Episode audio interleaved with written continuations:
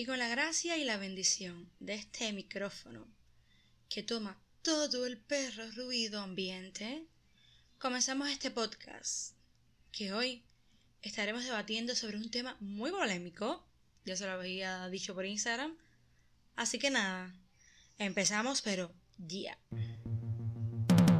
A los hombres gay les gustan los trans y no les gustan las mujeres. Bienvenidos a la zona Y con ustedes, queridos amigos de Zona Cero Clichés, sí Aquí estamos está. comprometidos con la justicia, con trabajar, Si llevo tiempo sin tener sexo, me pongo súper irritable. de no ir a la boda y decirle a alguien, oye, mira, me interesas, sin tener Bueno. que hacernos reestructurar el quiénes somos y el cómo nos vemos. Y es que hoy les quiero hablar sobre este tema tabú y cómo lo veo yo. Creo que la crítica necesita ir más allá de, de lo que es aparente y hay cosas que hay que sentarse a pensarlas, conversarlas, que hay que escuchar y ya luego emitir opinión, que al final, obvio, son nuestras y deben ser respetadas. Pero no deben salir así, a berro, simplemente porque yo lo creo y ya.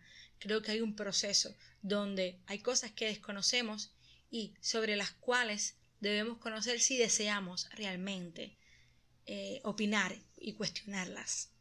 Leí el otro día el post de un amigo en Facebook donde decía que una entrevista tal a un especialista, eh, algo para la televisión, en la intervención y las preguntas que se habían hecho habían tomado un camino erróneo porque se había comentado sobre la necesidad de crear un sindicato de prostitutas.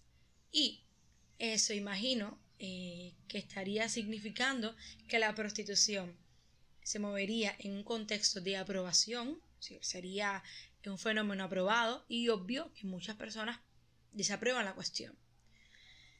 A ver, primeramente, quiero señalar sobre la hipocresía de mucha gente, caballero. Mucha gente que disfruta o tiene fantasía sobre estar con una prostituta, pero lo desaprueba en alta voz, se asquea y muestra repulsión. ¿Eh? Sí, sí, sí, sí, sí, sucede. Otro tema. No creo que debamos mezclar moralidad con prostitución, aunque a muchos les convenga. La prohibición de este fenómeno está ampliamente vinculado con lo que tiene que ver eh, los prejuicios y tabúes del sexo, del cuerpo desnudo. Estoy segura que la iglesia tiene muchísimo que ver con esto, desde los tiempos de los tiempos, y que esa, esa percepción social de la que todos somos partes, porque todos somos partes, y con la cual nos sentimos incómodos con el tema, parte específicamente del supuesto pecado del cuerpo. Yo creo que hay dos cuestiones acá, y me refiero a motivaciones, eh, vocación, sí, motivaciones y vocación. Están escuchándolo bien. Pienso que no es lo mismo que te guste tener sexo con diversas personas y ya que es así, eh, aproveches y le saques dinero, es cobrar por eso, que lo hagas tu profesión, es tu derecho a hacer lo que te dé la gana con tu vida, a que lo hagas solamente por dinero. Y no estoy juzgando porque realmente tanta gente que trabaja, no sé, en la gastronomía, puede que le guste o puede que lo hagan porque les reporta. Lo mismo con diversas profesiones. Es el hecho simplemente de que es muy posible y sucede que las personas no solamente lo hagan por, dine- por dinero, sino que lo hagan porque les gusta, porque lo disfrutan y han decidido hacer de eso una profesión porque se sienten capaces para hacerlo bien, porque tienen muchas habilidades y porque ya les digo, es una cosa disfrutable para ellos, como mismo puede ser para ti disfrutable dar clases o hacer música, para ellos es tener sexo. ¿Y cuál es el problema con eso? Yo realmente sí, yo creo eh, que la prostitución es una profesión. De hecho, es la más vieja del mundo. Y sí, todos podemos tener sexo, buen sexo, sin necesidad de acudir a prostitutas, ¿vale? Como todos podemos también limpiar una casa sin necesidad de contratar a una señora que haga la limpieza, arreglar el pelo sin necesidad de ir a una peluquera, cocinar sin tener que salir a restaurantes. Es una profesión que tiene muchos adeptos y que estoy segura es una experiencia totalmente diferente. Es eso lo que te brindan, una experiencia, así como en Airbnb. Y me refería entonces a las motivaciones para ser prostituta. Porque si lo hago por dinero no hay vínculo sólido ahí, ¿entiendes? En cuanto se tenga la oportunidad, se sale de la cuestión, seguro. Es decir, tengo una oportunidad de otro trabajo que me pueda reportar más y lo voy a tomar porque yo realmente estoy aquí solamente por el dinero, como puede pasar en cualquier profesión.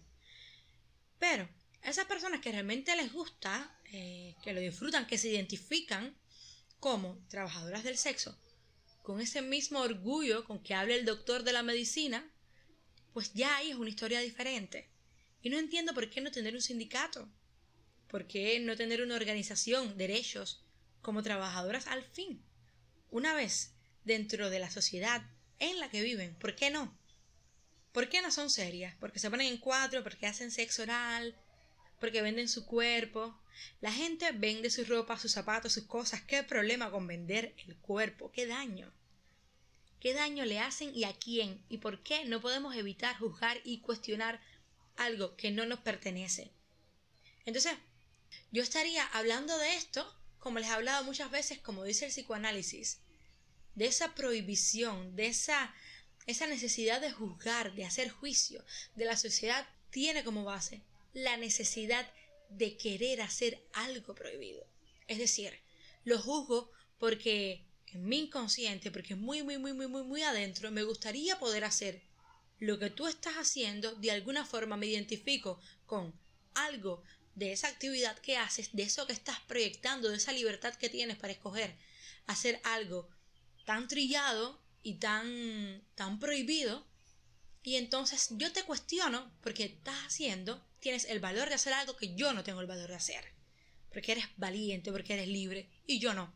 Digo yo, entonces, ¿cómo es que funciona esto? ¿Por qué juzgamos a las prostitutas? ¿Por qué lo hacemos?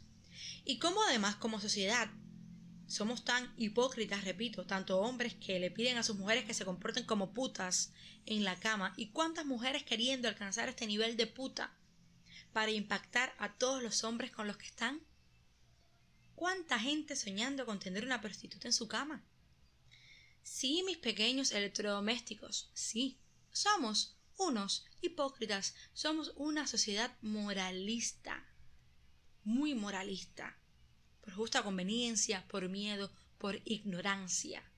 Hacemos juicios para limpiar nuestra conciencia y vender una imagen a la que realmente no nos adecuamos en sí. Ahí está el verdadero problema moral, en quien aparenta, miente y hace daño a otros sobre la base de el prejuicio. Preceptos tan vacíos como tus bolsillos de gente pobre. ¿Y entonces de qué va la inclusividad? ¿Va de esto? No, también.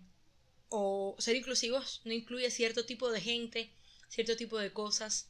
La inclusividad tiene algún tipo de barrera, tiene límites, tiene un hasta aquí. Es cosa de conveniencia, es cosa de quienes utilizan el término para sus necesidades y para proclamar cosas que les convienen. ¿De qué va la inclusividad? Entonces hay que pensarlo un poquitico más. Díganme ustedes realmente cómo es que lo ven. Escriban. Déjenme saber. Por Instagram, por Telegram. Me escuchan por Spotify, por Telegram, los cubanos de acá de la isla y cualquier plataforma de podcast. Espero que les haya gustado el programa y espero que tengan una opinión.